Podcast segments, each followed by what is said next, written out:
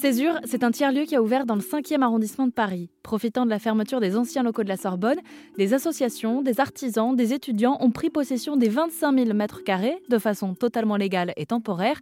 Écoutez Angèle de Lambertéry, responsable du développement de Plateau Urbain, une coopérative d'urbanisme. C'est le rectorat de Paris et l'EPORIF, et du coup l'établissement public qui s'occupe euh, du foncier des universités en Ile-de-France, qui sont venus euh, vers euh, Plateau Urbain pour, euh, pour nous demander s'il était envisageable, à notre avis, dans cette ancienne université, de faire un projet d'occupation temporaire de tiers-lieux culturels, comme euh, on l'avait fait avec Yes Camp sur le site de l'ancien hôpital Saint-Vincent-de-Paul, qui était devenu les grands voisins, comme on l'avait fait ensuite par la suite sur, plusieurs autres sites.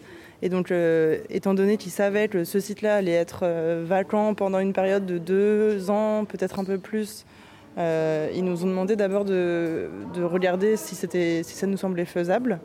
Et puis on a montré que c'était faisable techniquement en termes de capacité, en termes de programme, qu'il y avait des besoins hyper importants en locaux aussi pour ce type de lieu.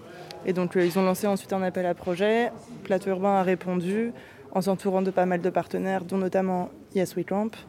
Euh, et on a été lauréat du coup de cet appel à projet. Donc euh, on, a pu s'installer euh, le, le, lendemain euh, du déménagement de l'université. Vraiment, euh, l'université est partie 31 mai 2022 et nous on a repris la gestion du site au 1er juin. Donc euh, c'était pas une réquisition, c'était vraiment, et ça c'est assez intéressant, l'État qui se dit que c'est plus possible de laisser ces bâtiments vacants qu'on ne peut plus avoir un an, deux ans, trois ans d'un bâtiment public qui ne sert plus à rien et que du coup, c'est, on a réussi quand même, je pense, collectivement à faire changer les mentalités là-dessus et à faire se dire que c'est plus possible et qu'eux-mêmes soient proactifs de repérer en amont, avant que le site soit libéré, euh, qui peut être mis en usage pour euh, d'autres, d'autres programmes, et notamment des programmes d'intérêt général.